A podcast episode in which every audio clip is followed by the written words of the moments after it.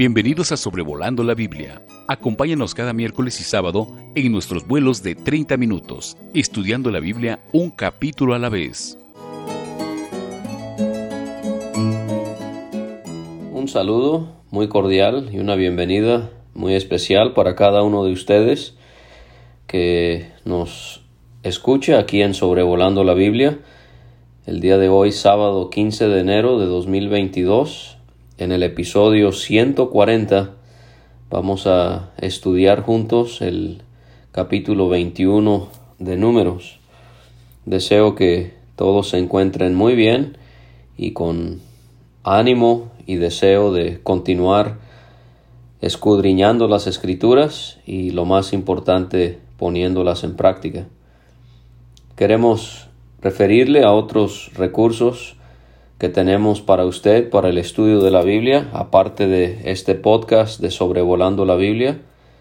Usted puede visitar nuestra página graciamasgracia.com, donde encontrará una variedad de recursos para el estudio de la palabra.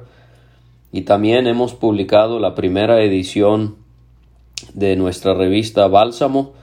Usted puede leerla y suscribirse a ella sin ningún costo en, la página revista bálsamo.com. Vamos a iniciar entonces con este capítulo de números. Vemos que el rey de los cananeos, que se llamaba Acad, quien habitaba en el Negev, escuchó que hacia ellos venía Israel por el camino de Atarim. Y él peleó, decidió pelear contra ellos y tomó de ellos prisioneros. Vamos a ver aquí en este capítulo de números una serie de guerras eh, que peleó el pueblo de Israel y vamos a ver esa victoria que Dios le dio a ellos. Y vamos a aprender aquí acerca de las luchas, de las tentaciones que tenemos como creyentes contra nuestros enemigos espirituales, la carne, el mundo, el diablo, y cómo no vamos a poder disfrutar de las bendiciones de Dios en toda su plenitud si no vencemos a estos enemigos.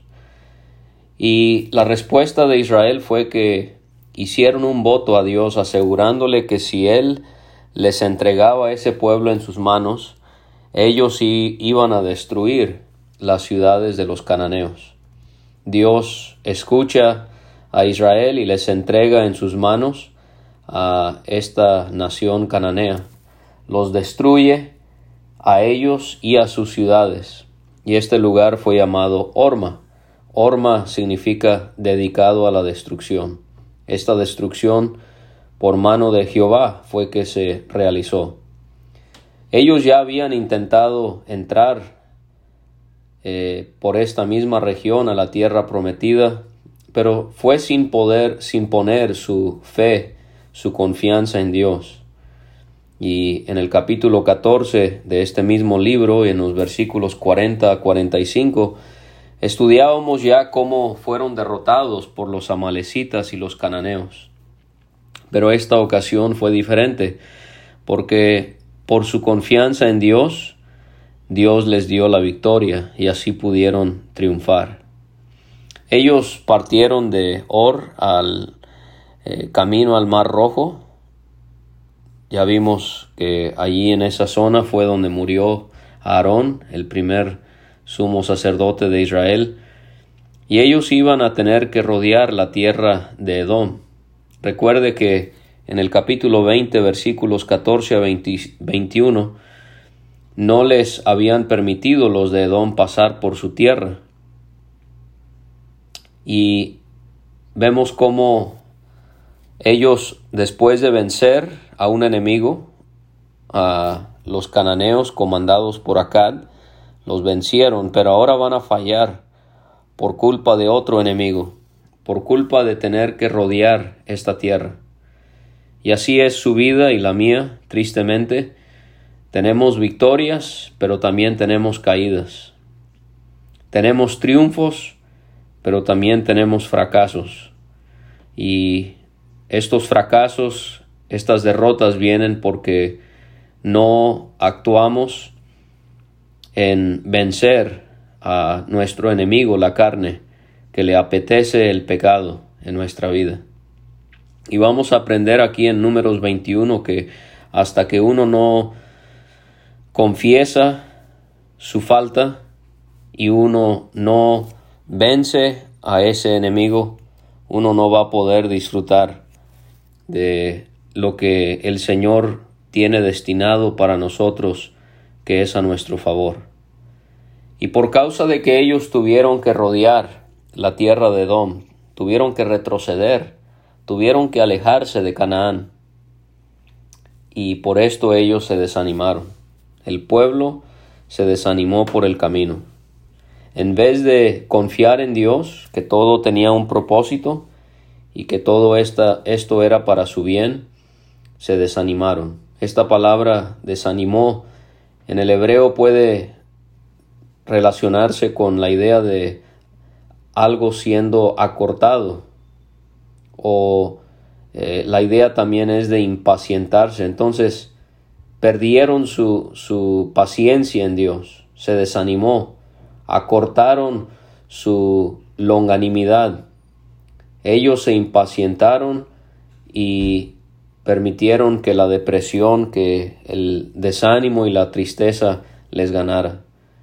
Y así nosotros como creyentes podemos ser con el Señor, podemos querer todo en el momento, sin tener que esperar, lo queremos ya, y podemos también nosotros desanimarnos por el camino, en vez de confiar que Dios en sus propósitos eternos, Él está demorando según nuestra perspectiva, las plegarias que nosotros le hemos hecho a Él en cuanto a alguna situación en específico.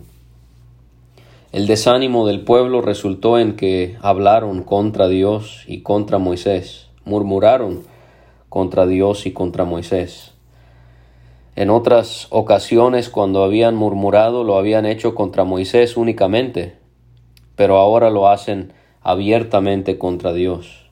Siempre había sido contra Él, porque siempre que murmuramos contra alguien, estamos murmurando contra Dios, pero ahora lo hacen de una forma directa. Hablaron contra Dios, contra Moisés. Y las palabras de murmuración fueron, ¿por qué nos hiciste subir de Egipto para que muramos en este desierto? Pues no hay pan ni agua y nuestra alma tiene fastidio de este pan tan liviano. Esta es la octava y la última vez que va a murmurar el pueblo de Dios en el desierto. Podemos notar aquí el pecado que cometió Israel, el pecado no solamente de la murmuración, sino también de la ingratitud. Venían de vencer a Acad, lo cual les debió haber sido personas agradecidas con Dios. Pero no, ellos son ingratos. Tengamos mucho cuidado nosotros con este pecado de la ingratitud. Y ellos continúan pensando que Egipto era mejor, siguen desconfiando de Dios para pensar que van a morir en el desierto y siguen demeritando las provisiones de Dios en el desierto, del agua que Él les daba y del pan que Él les proveía. Ellos confesaron que su alma tenía fastidio de este pan tan liviano, obviamente refiriéndose al maná. ¿Es esa nuestra experiencia en ocasiones? Nosotros podemos llegar a cansarnos y aburrirnos de las cosas del Señor. Perdemos esa devoción que teníamos hacia el Señor y que hacíamos las cosas porque le amábamos. Y parece ser que al pasar el tiempo si nos descuidamos podemos llegar a caer en la rutina donde hacemos las cosas del Señor solo por costumbre o por obligación y ya lo visualizamos todo realmente con, con fastidio. Por eso es tan importante todos los días refrescar nuestras almas con algo nuevo acerca del Señor, siempre renovar nuestro deseo de entregarnos a Él, de presentarnos a Él, de aprender más acerca de Él. Manténgase fresco, manténgase renovado en las cosas del Señor. Dios se vio ofendido por este gran pecado y él permitió que serpientes ardientes mordieran a los israelitas y esto resultó en que muchos se murieron. Quizás estas serpientes ardientes eran ardientes porque eran rojas o porque su mordedura daba la sensación de fuego. Pero sea cual sea, eran serpientes ardientes. Y podemos ver que este suceso se menciona dos veces en el Nuevo Testamento. En primer lugar, quiero dirigirle su atención a la mención que hace Pablo de esta historia en 1 de Corintios 10, versículo 9, cuando él habla de distintas experiencias de Israel en el desierto que él quería que nosotros, que los corintios evitemos, él les dice, ni tentemos al Señor, como también algunos de ellos le tentaron y perecieron por las serpientes. O sea que el pecado de la murmuración fue también tentar a Dios, no esperar en Él, no estar satisfechos en lo que Él les daba, era tentar al Señor. Y viendo la situación en la que estaban, ellos vinieron a Moisés con urgencia y con insistencia dijeron hemos pecado por haber hablado contra Jehová y contra ti ruega a Jehová que quite de nosotros estas serpientes. Ahora sí necesitan a Dios. Ahora sí reconocen que el bien está en Él. Esta es, nos debe de sorprender esto, esta es apenas la segunda ocasión en la que Israel confiesa haber pecado.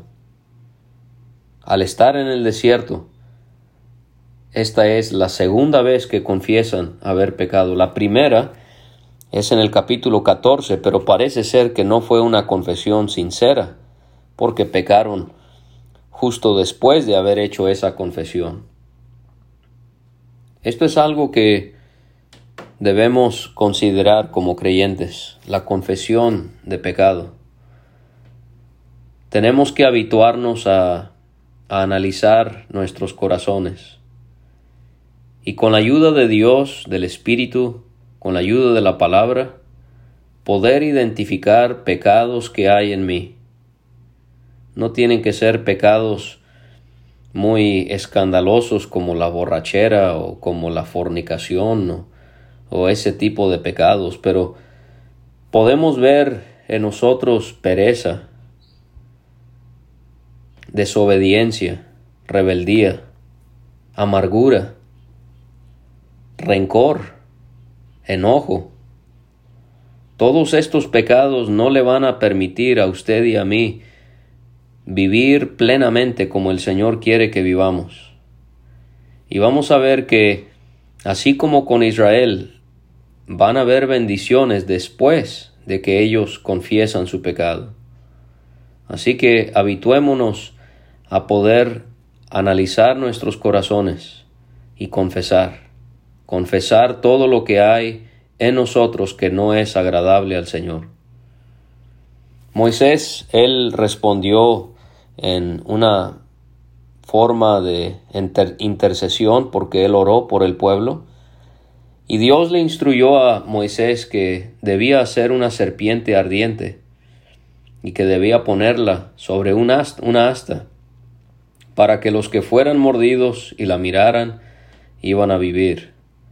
Ahora tenemos que enfatizar que este no era un ídolo, obviamente que Dios había mandado hacer para que fuese adorado, eso jamás lo iba a permitir Dios. Esto más bien parece ser que era una representación, esta serpiente, del pecado de Israel desplegado sobre esa asta. Y también él quería que a través de esta serpiente ellos pudiesen poner su confianza en Dios para poder ser sanados. Al hablar de esta serpiente y, al aclarar que no era un ídolo que iban a adorar, tendríamos que mencionar que en segundo de Reyes capítulo 18 tristemente vemos que esta misma serpiente es conservada y es adorada por los israelitas. Le ofrecieron incienso y, y le adoraban, y esto fue algo que Dios nunca deseó para esta serpiente que él había mandado hacer. Esto se asemeja a lo mismo que hacen muchas personas con la cruz. Adoran el objeto, tienen una cruz y adoran ese ídolo, pero se olvidan del que colgó en la cruz. Adoran la madera, pero no adoran al Cristo que dio su vida por nosotros eh, en ese madero. La segunda mención que quiero hacerles ver en el Nuevo Testamento de, de esta serpiente es en ese hermoso pasaje de Juan capítulo 3, donde Jesús habla con Nicodemo y le dice en el versículo 14, así como Moisés levantó la serpiente en el desierto, así es necesario que el Hijo del Hombre sea levantado. Y podemos ver distintas maneras en las que esta serpiente se asemeja a nuestro Señor y a su muerte. Por ejemplo, quizás para algunos esta serpiente era algo extraño, algo que Dios no había hecho anteriormente. Quizás alguien, algunos no confiaron en que viéndola iban a poder quedar sanados. Y así es con la obra de nuestro Señor sobre la cruz. El apóstol habla de cómo la palabra de, la cruz es locura a los que se pierden. Es algo extraño, algo raro. ¿Cómo es que un hombre ensangrentado, desfigurado y desnudo va a poder rescatarme? El Evangelio es una locura para los que se pierden. También podemos ver que esta serpiente era del mismo material que el altar de bronce el altar de holocausto donde se colocaban las ofrendas y los sacrificios, en algunas ocasiones por el pecado cometido de un individuo. Así podemos ver en ese bronce nuestro Señor siendo juzgado por nuestros pecados, así como se juzgaba el pecado en el altar de bronce, así Jesucristo, Él fue juzgado sobre la cruz por nuestros pecados. La serpiente de bronce tenía parecido a las serpientes ardientes. Se parecía, pero no era igual. Allí podemos encontrar la, la gran verdad de la encarnación de nuestro Señor, que Él se hizo semejante a los hombres. Fue distinto, pero fue semejante para poder pagar por nuestras maldades. Otra semejanza es que la serpiente debía ser puesta sobre una asta para estar en un lugar visible. Nadie se iba a perder la oportunidad de poder mirar esta serpiente y quedar sanados.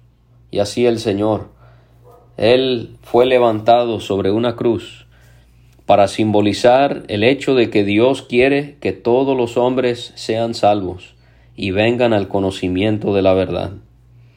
No podemos estar de acuerdo con la enseñanza que algunos dan de que Jesucristo solamente murió por los elegidos, que Jesucristo solo murió por aquellos que Dios iba a elegir y iba a predestinar a la salvación.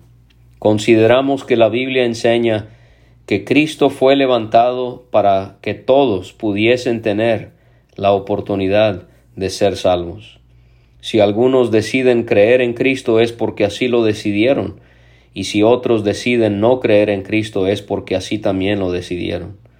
El Cristo que murió sobre la cruz, Él hizo eso a favor de toda persona. Ahora, si hay algunos que deciden no apropiarse de lo que Él hizo, ellos están en su derecho de negarle y de rechazarle. Pero la gran verdad es lo que dice el profeta Isaías, que fueron las palabras que ayudaron a ese joven llamado Charles Spurgeon de convertirse al Señor, cuando él escuchó una y otra vez al predicador recitar, mirad a mí y sed salvos todos los términos de la tierra, porque yo soy Dios y no hay más. Mire usted a Cristo, así como ellos miraban a esa serpiente y lo hacían por fe, así usted necesita por la fe levantar su mirada, quitarla de usted, en usted no hay salvación, quitarla de una iglesia, en una iglesia no hay salvación, quitar su mirada de un rito, en un rito no hay salvación, en una tradición no hay salvación. Ponga su mirada en Cristo. Él es el que le puede salvar. Esto fue lo que tenía en mente el autor de un himno que cantamos, la mirada de fe al que ha muerto en la cruz. Infalible la vida nos da. Mira pues, pecador, mira pronto a Jesús, y tu alma la vida hallará. Y el coro dice, ve, ve, ve a Jesús, que si miras con fe al que ha muerto en la cruz, al momento la vida tendrás. También podemos notar que la serpiente de bronce, aunque se parecía a las otras serpientes ardientes, la diferencia era que esta serpiente no solamente era de bronce, pero también vemos no tenía veneno. El veneno representa las consecuencias del pecado, el pecado mismo. Y podemos pensar y meditar en nuestro bendito Señor y cómo Él, aunque se asemejó a nosotros como hombres, para dar su vida sobre esa cruz, Él fue sin pecado. Y habrán otras maneras en las que usted pueda ver semejanzas en, en esta serpiente y en nuestro Señor. Y todo esto nos ayuda a apreciar más aquel que dio su vida por nosotros. Moisés hizo la serpiente de bronce, la puso sobre una asta y los que la veían, así como Dios había anticipado, quedaban sanos, vivían después de haber sido mordidos. Este acto por parte de Dios y también por parte de los israelitas muestra la absoluta incapacidad del pecador que ellos no podían hacer ni una otra cosa para quedar sanos y vivir, sino mirar a la serpiente. También vemos la suficiencia de Dios, que en Él y solamente en Él había el remedio. Y así nosotros, nosotros no tenemos nada que ofrecerle a Dios. No somos capaces de salvarnos. Y la suficiencia está en Cristo, en lo que Él hizo por nosotros al morir y resucitar de nuestros pecados. De allí vemos que ellos partieron de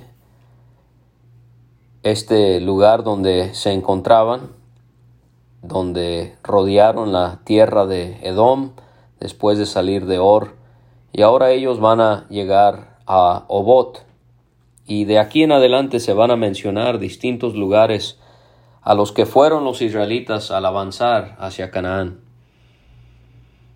Pero fíjese cómo otra vez no hubo progreso.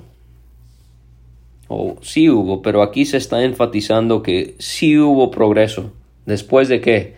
Después de que confesaron sus pecados.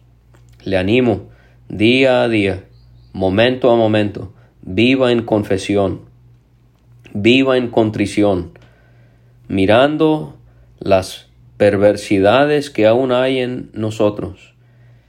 Porque cuando nosotros tratamos con esto, vamos a poder avanzar, vamos a poder conocer al Señor de una forma más íntima. Ellos partieron de Obot, de y acamparon en Ije Abarim. Este era un desierto que estaba enfrente de Moab, donde nacía el sol.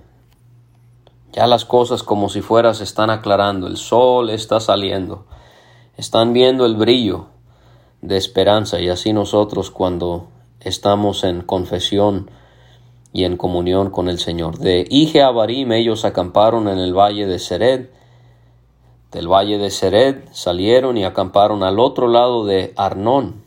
Arnón, nos dice el pasaje, está en el desierto, sale del territorio del Amorreo y es el límite de Moab entre Moab y el Amorreo. Y vemos que se menciona, que dice, y se va a citar aquí en este capítulo de eh, más de una cosa, de aquí va a ser una cita del libro de batallas de Jehová. Llama la atención que no es las batallas de Israel, son las batallas de Dios. Y vemos aquí cómo esto justifica el hecho de que Dios quería que Israel venciera y conquistara a estos pueblos y a estos territorios. Ellos habían pecado contra Dios grandemente, pecados nefastos, pecados muy, muy perversos delante de Él, y ahora Él está ejecutando su juicio perfecto. Él había sido paciente porque en los días de Abraham Dios le dijo a Abraham que no había llegado a su colmo la maldad de los amorreos. Pero ahora estamos viendo que aquí el tiempo les ha llegado. Ahora, este libro de las batallas de Jehová no lo tenemos en la Biblia. ¿Por qué? Sencillamente porque Dios no tuvo la intención de que estuviese en el canon de las escrituras. Ahora, no porque la Biblia cite algo significa que debió estar incluido en lo que conocemos como las Sagradas Escrituras. Por ejemplo, en Hechos 17 Pablo citó a un poeta, pero no porque lo citó significa que ese poeta debió haber sido incluido. O también por las lecturas que hacemos eh, en el Antiguo Testamento hay libros que se mencionan, en el Nuevo Testamento se, se insinúa que hay una carta a los Corintios que no está en el Nuevo Testamento. ¿Significa que se perdieron? O que debían estar y no están. No, la palabra de Dios está completa. Dios nos ha dado lo que Él considera como inspirado por Él para nuestro beneficio. Así que esto no justifica la lectura del libro del Mormón, el otro testamento del Señor Jesucristo y toda esta falsa doctrina. Estos son libros que existieron y que menciona la Biblia, pero no por ello debieron estar eh, como parte de las escrituras. Y este, en este libro de batallas, dice cómo lo que hizo en el Mar Rojo y en los arroyos de Arnón, y a la corriente de los arroyos que va a parar en Ar y descansa en el límite de Moab. De Arnón ellos viajaron a ver, y aquí había un pozo y Dios mandó a Israel por medio de Moisés que se reunieran porque Él les iba a dar de beber agua. Ya hemos visto una figura de Cristo y de su muerte en este capítulo. Ahora vamos a ver otra figura del Espíritu Santo. Como cuando creemos en aquel que fue levantado, recibimos al Espíritu. Y podemos considerar lo que ya hemos hecho anteriormente, las palabras que el Señor le dijo a la mujer samaritana en cuanto al espíritu, mas el que bebiere del agua que yo le daré, no tendrá sed jamás, sino que el agua que yo le daré será en él una fuente de agua que salte para vida eterna. Ahora encontramos a Israel cantando. Ya vimos a Israel murmurando, pero ahora están cantando a Dios. ¿Qué hizo la diferencia? Confesión de pecado.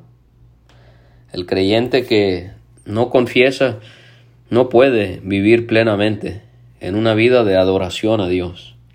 Esta es la primera vez que Israel cantó en el desierto. ¿Cuándo fue la última vez que cantaron? Cuando cruzaron el Mar Rojo, en Éxodo 15. Bueno, sí habían cantado en Éxodo 32, pero habían cantado al becerro de oro.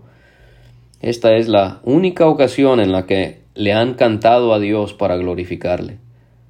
Yo le animo a que usted se habitúe a cantar, no solo en la iglesia, eso es algo que hacemos, pero cantar en nuestros hogares, a solas o con nuestra familia, aún mejor, cantar y de esta manera glorificar el nombre de Dios, de esta manera expresar el gozo que tenemos en la libertad que tenemos en el Espíritu Santo.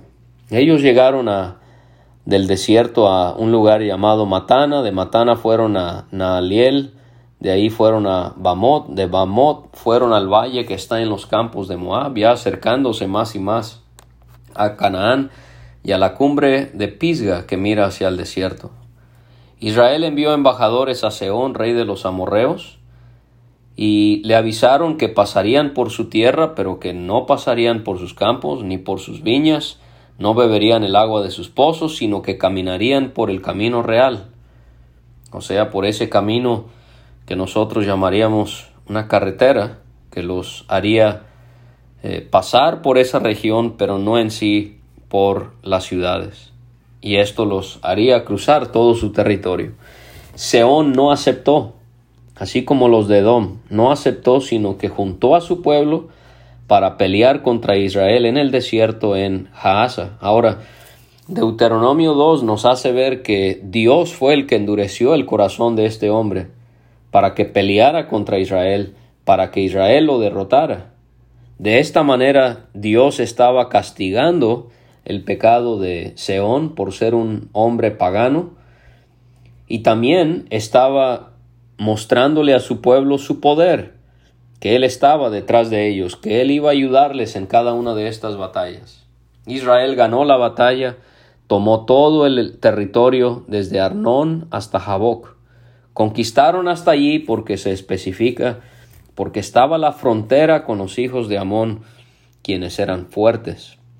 Israel tomó todas estas ciudades y habitaron en las ciudades de los amorreos en Esbón y en todas sus aldeas. Esbón era la ciudad del rey Seón.